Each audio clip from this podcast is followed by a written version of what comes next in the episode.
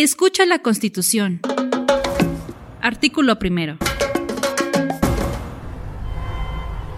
En los Estados Unidos mexicanos, todas las personas gozarán de los derechos humanos reconocidos en esta Constitución y en los tratados internacionales de los que el Estado mexicano sea parte, así como de las garantías para su protección, cuyo ejercicio no podrá restringirse ni suspenderse, salvo en los casos y bajo las condiciones que esta Constitución establece. Las normas relativas a los derechos humanos se interpretarán de conformidad con esta Constitución y con los tratados internacionales de la materia, favoreciendo en todo tiempo a las personas la protección más amplia. Todas las autoridades, en el ámbito de sus competencias, tienen la obligación de promover, respetar, proteger y garantizar los derechos humanos de conformidad con los principios de universalidad, interdependencia, indivisibilidad y progresividad. En consecuencia, el Estado deberá prevenir, investigar, sancionar y reparar las violaciones a los derechos humanos en los términos que establezca la ley.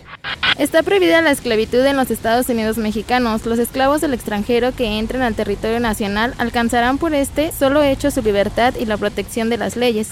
Queda prohibida toda discriminación motivada por origen étnico o nacional, el género, la edad, las discapacidades, la condición social, las condiciones de salud, la religión, las opiniones, las preferencias sexuales, el estado civil o cualquier otra que atente contra la dignidad humana y tenga por objeto anular o menoscabar los derechos y libertades de las personas.